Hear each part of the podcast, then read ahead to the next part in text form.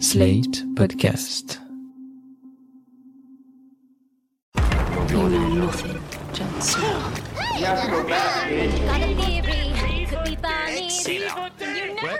C'est pas faux. That's what the money is for. C'est bon, I am The danger. I am the one who knocks. I think that I may be the voice of my generation. Suit up. Bonjour tout le monde et bienvenue dans PIC TV, le podcast qui décortique les tendances et l'actualité des séries. Je m'appelle Anaïs Bordage et je suis en studio avec euh, la quintessence parisienne Marie Telling. Ah bon D'accord. Moi, je, le- je me réclame pas de Paris. mais Ok, bon, je suis en studio avec euh, la mi-marseillaise, mi-bordelaise Marie Telling. Merci. Salut Marie. Salut Anaïs. Ce sera justement parfait pour le thème de la semaine qui est Paris. Ah, Paris, sa superbe grisaille, sa merveilleuse ligne 13, Mm. ses kilomètres de bouchons et ses chambres de bonne où l'on fait ses besoins dans le froid sur le palier et où l'on peut prendre sa douche tout en faisant une omelette. on se plaint souvent de Paris, mais on l'aime malgré tous ses défauts. Pourtant, dans les séries, de Sex and the City à Emily in Paris, en passant par Lupin et 10%, la ville que l'on voit à l'écran est parfois assez éloignée de celle dans laquelle on vit. Pourquoi la ville lumière est-elle une telle source de fantasmes pour les séries télé Peut-on montrer un pari réaliste à l'écran On vous dit tout dans cet épisode. Mais avant ça, le pic de la semaine. Marie, c'est quoi ton pic cette semaine Bon, je suis très remontée, c'est un pic de colère. On vient d'apprendre les nominations pour les Golden Globes et bon, je sais, je sais, je devrais vraiment pas y accorder beaucoup d'importance. Les Golden Globes sont célèbres pour leur manque de goût et de discernement, mais ils se sont vraiment surpassés cette année et ont réussi à m'énerver en snobant complètement I May Destroy You, la mini-série choc de Michaela Coel sur une jeune londonienne noire qui est victime de viol. C'était la série qui nous a le plus impressionné en 2020 et on n'est vraiment pas les seuls puisqu'elle a été universellement encensée par la critique et le public. Donc cette omission est complètement incompréhensible.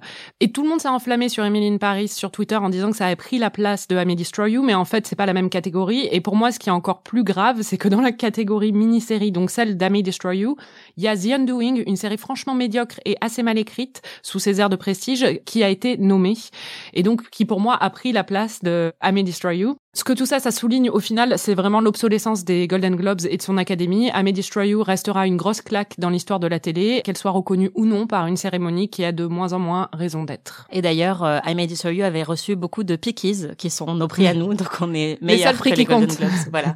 Et si je peux me permettre de rajouter un truc, il faut vraiment pas oublier que les Golden Globes sont attribués par 93 personnes. Donc c'est vraiment que dalle en fait. C'est un tout petit groupe de personnes. Donc euh, c'est pour ça qu'on se retrouve avec des nominations qui n'ont souvent aucun sens. Et ces 93 personnes, en fait, ce sont les membres de la Hollywood Foreign Press euh, Association. Et en fait, ce sont des critiques qui sont vraiment plus euh, sur le ciné, hein, on va pas se mentir. Donc tous les ans, les catégories télé des Golden Globes sont un peu une farce, comme Ouais. tu l'as dit. The Leftovers n'a jamais été nommé, The Wire n'a jamais été nommé aux Golden Globes.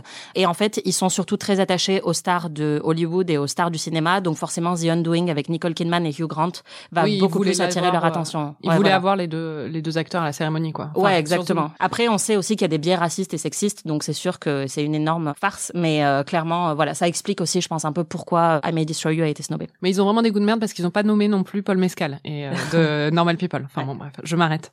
Et toi, Anaïs, c'est quoi ton pic? Bah moi, mon pic, euh, pour rendre ça un peu plus joyeux, c'est un pic de bonheur parce que j'ai vu que Barry Jenkins avait tweeté pour annoncer que sa série Underground Railroad vient d'être enfin terminée. Et en ce moment, les séries sont souvent euh, chamboulées à cause de la pandémie. On ne sait pas quand les tournages s'arrêtent, quand ils vont pouvoir reprendre. On ne sait pas quand les séries qui sont en préparation depuis des années vont enfin pouvoir être diffusées. Et celle-là qu'on attend beaucoup, bah c'est bon, on sait qu'elle est prête.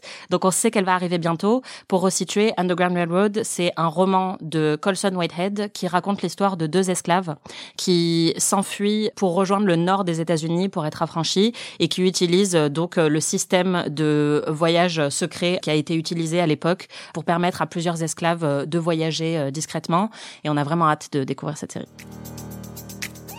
On passe au sujet du jour, Paris dans les séries. Alors, euh, on en a beaucoup parlé récemment parce qu'on a eu, euh, comme tu l'as dit, Marie, une série qui a vraiment attiré l'attention euh, dans le monde euh, sur Paris. C'est Emily in Paris. Oui, Emily in Paris, qui est la série sur laquelle j'ai le plus écrit cette année.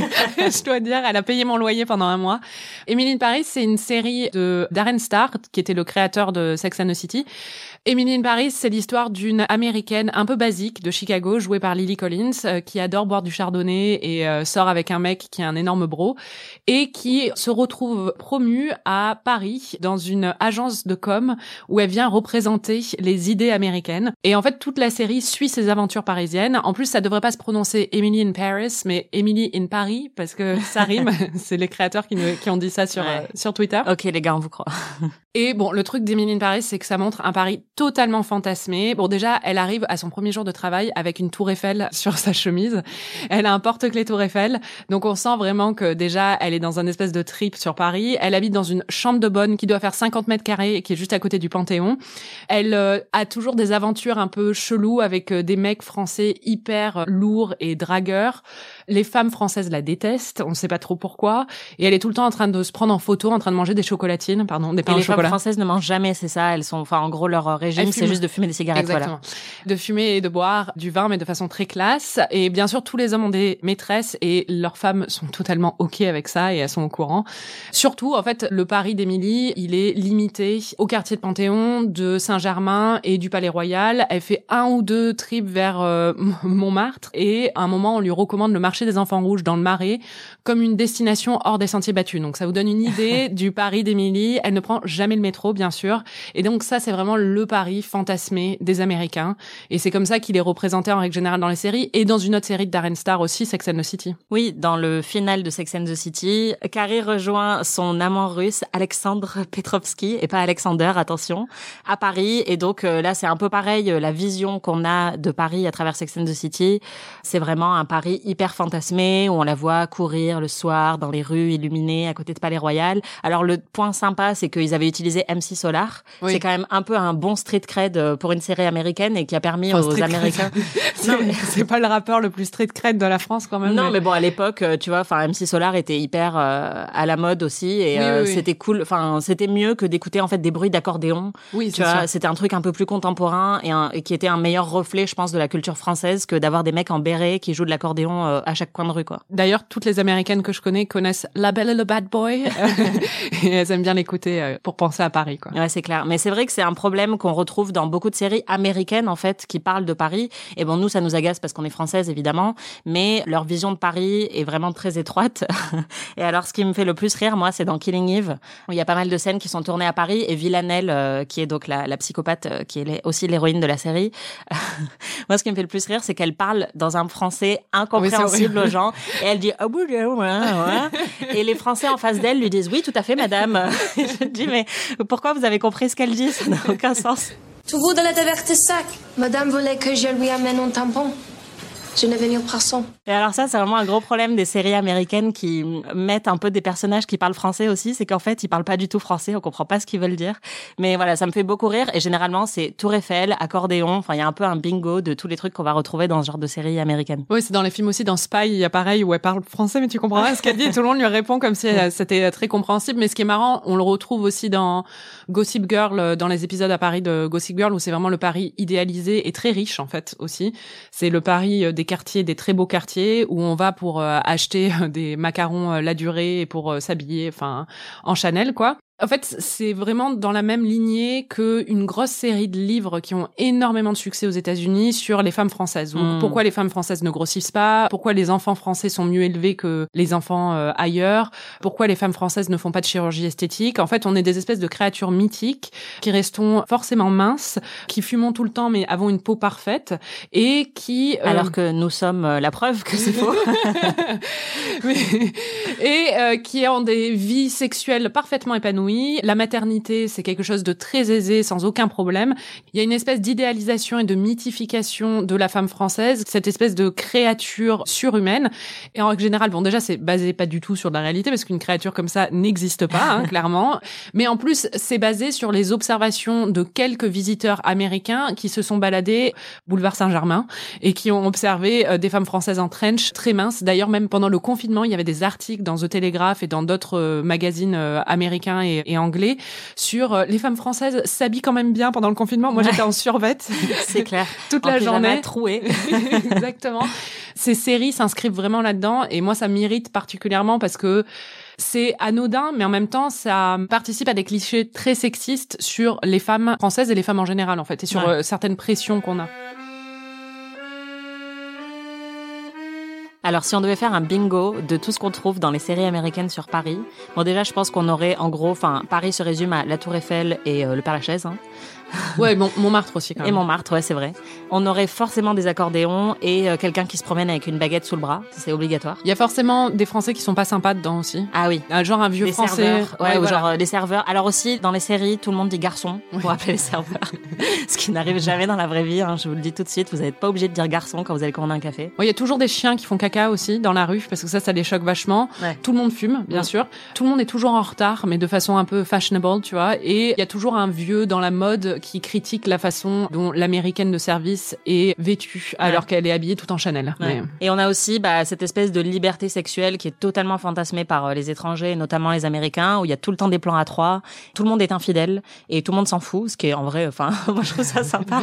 Mais je pense que dans la vraie vie, euh, enfin, ça correspond pas non plus euh, vraiment à ce qu'on voit autour de nous, quoi. Il y, a, il y a une scène géniale dans Emily in Paris où elle couche avec un mec qui, euh, spoiler alert, hein, enfin c'est le frère d'une des d'un des personnages, alors qu'elle est en week-end dans la famille. Et en fait, bon déjà le frère a 17 ans, donc Oh mon dieu. c'est- un peu Très français, ça. C'est une grande spécialité chez nous. c'est un peu creepy. Et en plus, elle s'en rend compte après. Et la mère l'appelle dans son bureau et elle pense qu'elle va être engueulée par la mère parce qu'elle a couché avec son fils de 17 ans. Et en fait, la mère lui dit est-ce que mon fils est un bon amant? Parce que je suis très curieuse. Je m'inquiète pour le futur de mes enfants. Donc, euh, en fait, pour les Américains, apparemment, les parents français vont demander aux partenaires sexuels de leurs enfants comment leurs enfants se débrouillent au lit. Donc, euh, je n'ai jamais vu ça, moi, personnellement. Quelle horreur. Après, quand tu vois le cinéma français, en vrai, ça reflète vachement ce genre de clichés aussi. Oui, Donc, je vrai. pense que ça, il nous aide pas, hein, franchement, Oui, avec ce genre de film. Par contre, ce que vous ne verrez jamais dans une série américaine qui se passe à Paris, Des cafards. c'est clair. Des cafards, des souris partout, dans tous les appartements. Le métro. Tu ne vois jamais le Ouais, métro. Il n'y a jamais métro. de scène dans le métro. C'est clair. Euh, gens qui puent. des gens qui puent dans le métro. Les punaises de lit. On Ouais, ne voit pas de vrai. punaises de lit euh, au MK2 euh, Quai de Loire. On ne voit pas le plafond qui se met à fuiter en plein film au, au- au MK2 aussi. Oui, tu ne vois pas les gens qui te catcallent dans la rue, alors que c'est ça vraiment euh, le harcèlement de rue, ça ils ne montrent pas. Ouais, c'est clair. Et aussi, les pigeons sont toujours montrés de manière hyper romantique, alors que, en fait, enfin, c'est des serial killers, quoi. Ouais, c'est ça. Les embouteillages, les gens qui gueulent. Enfin, Mm. bon, tout Ouais. ça ils montrent pas. quoi. Les retards dans la ligne 13 et les gens, les gens qui sont écrasés contre la vitre. euh, Puis on voit pas le Covid pour l'instant, donc. euh, C'est vrai, mais bon, ça ne saurait tarder, je pense. Il faut dire qu'en plus, ce genre de fantasme un peu du Paris parfait, hyper pittoresque, tout ça, il y a même des séries françaises qui en bénéficient pour briller à l'étranger. Et on l'a vu récemment avec un énorme succès de Netflix. Et je pense que c'est le premier très gros succès en termes de série originale française pour Netflix. C'est Lupin, avec Omar Sy dans le rôle principal. Imaginez, vous héritez d'un trésor. Moi, c'est ce qui m'est arrivé. Quand j'étais petit, j'ai hérité d'une fortune.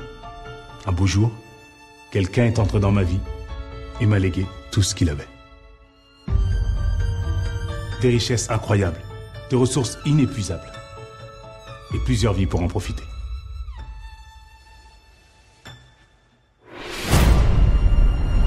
J'ai hérité d'un livre qui est bien plus qu'une histoire.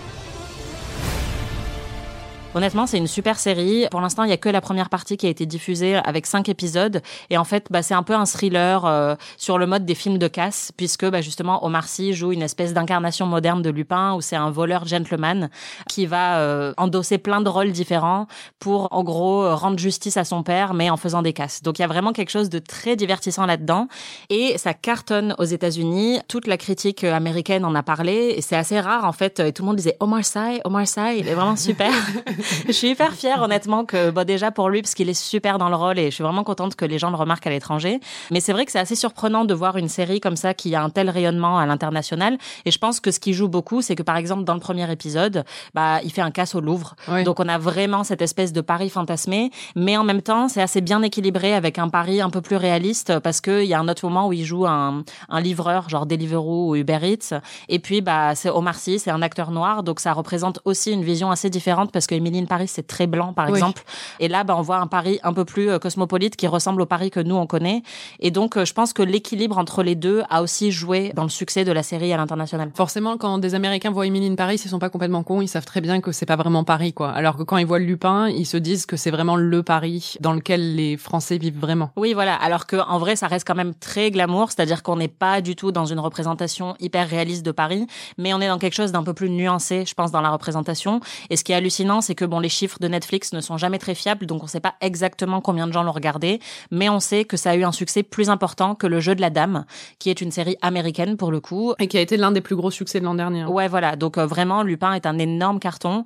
Et honnêtement, c'est pas la pire représentation de la France qu'on ait vue euh, pour l'instant dans les séries. Une autre série qui cartonne sur euh, Netflix à l'étranger, enfin je le vois sur tous les Américains que je connais, les Américains et les Anglais m'envoient des textos pour me dire je suis en train de regarder, euh, ça s'appelle Call My Agent en anglais, mais c'est 10% en fait, donc c'est la série euh, de France 2 qui est diffusée sur Netflix à l'étranger, donc forcément le fait que ce soit diffusé sur Netflix aide beaucoup à son rayonnement, mais en plus il y a vraiment cet aspect euh, parisien qui pour le coup est réaliste mais en même temps bon ils ont quand même des super appartes. Et euh, enfin ça se déroule euh, rue de Rivoli. Euh, il y a quand même dans des super beaux quartiers c'est avec des stars. Donc il y a un côté glamour qui est très attractif même pour un public français Mm. parce qu'on adore voir les célébrités qu'ils ont dans chaque épisode et tout ça. En plus c'est une très très bonne série il faut dire quand même. Ouais. c'est bien joué et tout ça. Mais c'est vrai que l'aspect parisien fonctionne très bien auprès du public étranger. Ouais, en fait, euh, pour 10%, on peut dire que c'est un pari réaliste. C'est juste pas forcément notre pari, parce que c'est un pari très bourgeois, très glamour, mais c'est un pari qui existe. euh, il faut, il faut Oui, le oui, reconnaître.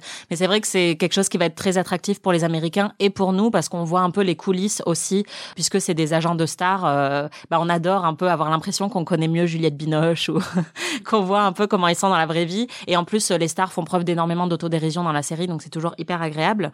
Et ce qui est intéressant, c'est que hum, quand on lit les critiques américaines de la série, en fait, euh, qu'elles mettent en avant souvent, c'est justement que la série n'est pas une espèce de bingo de tous les clichés sur Paris qu'on pourrait retrouver. Euh, le New York Times disait par exemple, ce qui rend le la série aussi différente, c'est pas forcément qu'elle est dans un Paris où on s'attend à voir Audrey Hepburn euh, à chaque coin de rue et où on voit la Tour Eiffel dans tous les plans, mais c'est surtout que par exemple, euh, par rapport à, aux séries qui satirisent l'univers des stars aux États-Unis ou au Royaume-Uni, comme par exemple Entourage, 10% est beaucoup plus sincère. Il y a vraiment l'idée que les agents s'intéressent vraiment aux talents qu'ils défendent et en fait on s'intéresse vraiment à leur vie à eux qui sont des vies assez normales en fait. On voit bah, par exemple la maternité d'Andrea, ses histoires d'amour. Donc c'est quelque chose de beaucoup moins cynique et de beaucoup moins satirique que ce qu'on va retrouver dans des séries euh, du même acabit euh, au Royaume-Uni aux États-Unis. Et ça, la critique euh, étrangère apprécie beaucoup ce côté un peu plus sincère. The New Republic avait écrit par exemple que c'est carrément l'antidote aux satires superficielles sur Hollywood. Et Vogue a dit que c'était pas une énorme satire, mais que c'était plutôt en fait une série qui arrive à représenter ce qui est universel dans cet univers-là. Donc même si on n'est pas français, bah en fait l'univers des stars, on va comprendre quoi. Et en plus, il y a le côté glamour français évidemment. Donc c'est une espèce de combo parfait qui fait que c'est hyper apprécié à l'étranger. Je serais très curieuse de savoir, en fait, quand j'ai des amis qui m'en parlent et qui me disent je suis en train de regarder euh, Call My Agent, j'aimerais bien, enfin je devrais leur demander d'ailleurs, par exemple l'épisode avec Joe Star et Julie euh, Gaillet, je me disais est-ce qu'ils savent qui ces deux, ces deux clair. stars sont?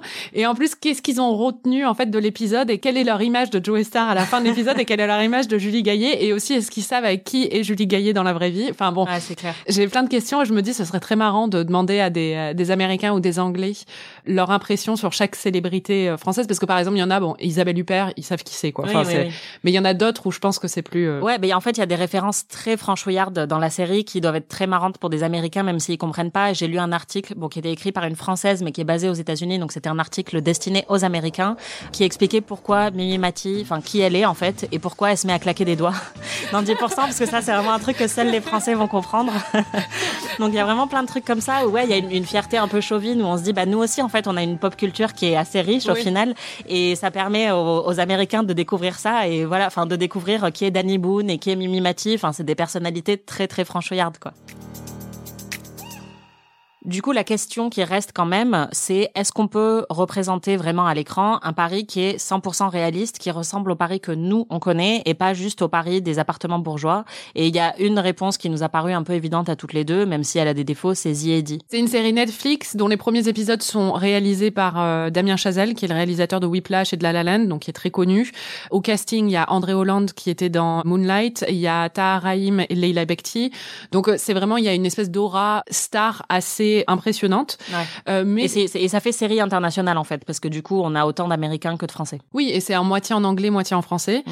Mais c'est vrai qu'en fait, bah, c'est dans le milieu du jazz, dans le nord-est parisien. Donc c'est vrai que je pense que c'est pour ça que pour nous, c'était plus réaliste en fait que quand on voit. euh, C'est là qu'on habite. voilà, exactement.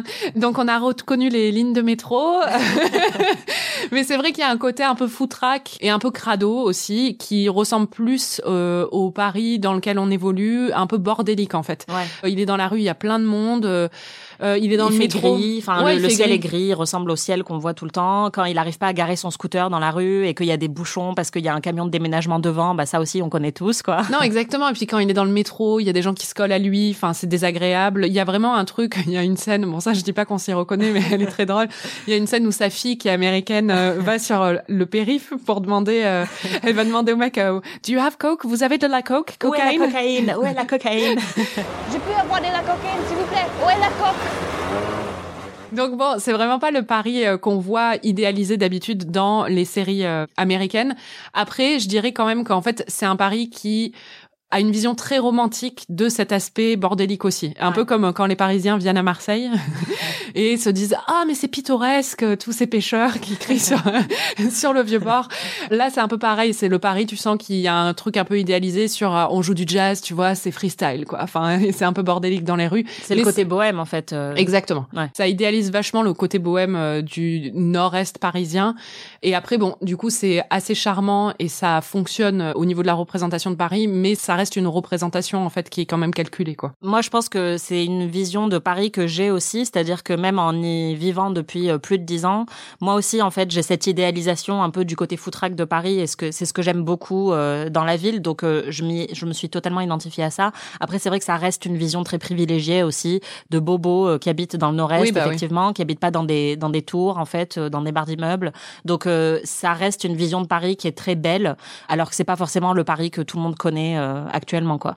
Mais franchement, s'il y en a une qu'on devait recommander, bon, 10% et Lupin, c'est vraiment très très bien aussi. Mais dit, on se l'était dit quand on l'a regardé toutes les deux, on s'est dit, ah putain, enfin, une série qui nous montre un Paris qu'on reconnaît un petit peu. Oui, après, la série en elle-même, moi, je l'ai trouvée un peu moyenne sur d'autres aspects, elle est un peu longuette et tout ça. Mais euh, c'est vrai que sur la représentation de Paris, elle est très très euh, très efficace et très plaisante. Ouais, et puis la réflexion qu'on s'est fait sur euh, cette difficulté à représenter Paris de manière réaliste, en fait, il faut se dire que c'est un peu pareil pour toutes les villes qui sont énormément fantasmées dans le monde, et notamment New York. Quand on regarde les séries qui se passent à New York, en vrai, il y en a quasiment aucune qui arrive à représenter euh, un vrai New York. Il y en a quelques-unes comme Louis ou, Ou Broad City. voilà, ou Broad City. Mais en fait, c'est pareil, il y a toujours une vision quand même idéalisée de New York, ou alors même de une idéalisation du bordel de New York. Mais c'est vrai que c'est très très difficile de montrer une ville qui reflète aussi l'expérience de tous ses habitants, parce qu'à New York, si on vit à Brooklyn ou à Harlem, euh, enfin, c'est pas du tout la même chose. Oui, c'est ça. En règle générale, même Broad City ou Louis, qui sont des séries dans lesquelles j'ai reconnu, et je pense toi aussi, Ouais. euh, l'expérience qu'on a eue en vivant à New York. C'est une expérience qui reste une expérience euh, de personnes qui vivent dans des quartiers assez cool à Brooklyn ou à Manhattan. Euh, Ouais. C'est pas une expérience euh, d'une famille qui vit dans une petite maison au fin fond de Brooklyn ou au fin fond du Queens ou dans le Bronx dans une barre d'immeubles. Donc il y a quand même une vision toujours un peu biaisée et qui représente pas forcément la réalité de la ville Oui. mais surtout enfin quand on a une série comme Girls là où qui se voulait un peu réaliste mais qui pour le coup est hyper euh, son appartement est surréaliste vu ses revenus je sais pas comment Ouais. elle peut s'offrir ça à Greenpoint quoi Oui, et d'ailleurs, c'est pareil à Los Angeles. À part Insecure, qui vraiment aussi a été applaudi pour le fait qu'elle montre un Los Angeles un peu plus réaliste. Mais avant ça, il y avait quand même que des séries qui montraient plutôt des maisons de stars, qui montraient Malibu, Santa Monica, ouais, Santa Monica, Santa Barbara, je sais pas, tous les Santa. Mais en tout cas, il y avait une vision de Los Angeles qui était pas hyper réaliste. Et voilà, en fait, euh, Paris a un peu les mêmes problèmes que toutes ces grandes villes qui sont fantasmées à travers le monde entier. C'est très compliqué de montrer une vision euh, bah, qui corresponde un peu à toutes les expériences qui peuvent être multiples et qui peuvent être de personnes très riches comme de personnes euh, très défavorisées. tout à fait Et pour finir cet épisode sur Paris, Marie, tu as interviewé Fabien Nury, le créateur de la nouvelle série Paris Police 1900, qui est diffusée euh, sur Canal+. La série suit une enquête criminelle à Paris en pleine affaire Dreyfus, donc en 1899. oui j'ai parlé à Fabien Nury et il m'a d'abord expliqué comment était venue l'idée de la série Canal Plus m'a demandé de développer avec Emmanuel Dossé, le producteur, il m'a demandé de développer une série policière à la belle époque. La commande n'était pas plus précise que ça. Et comme j'avais déjà un peu de documentation, je savais que j'allais trouver des choses intéressantes. Donc ça, c'est voilà, ça a démarré avec l'épine et puis ensuite euh, on a cherché une, une affaire du type Dahlia Noir, donc euh, l'affaire de la valise sanglante euh, d'avril 1899 et on a corrélé ça avec les événements historiques qu'on connaît sous le nom de Fort Chabrol. Voilà, ça a été ça l'inspiration de base. C'est une série que j'ai trouvé difficile à écrire, produire et réaliser. Il y a une enquête policière, un thriller politique, un récit historique, un peu une étude de mœurs. C'est des genres à, à mécanique narrative assez lourde, des intrigues à tiroir et tout ça, ça se prête pas du tout à l'improvisation. Il faut être précis. Comme on vient de le dire, Paris est un argument de vente de séries à l'étranger. Je lui ai demandé s'ils en avaient tenu compte dans le développement de la série. Je l'ai pas conçu pour l'exportation. J'essaye déjà de faire en sorte que ça me plaise que ça plaise aux quelques personnes autour de moi. Et après, pour, pour l'exportation, je sais pas. Je pense qu'il y a une façon d'aborder la mythologie parisienne qui, elle, oui, peut être internationale.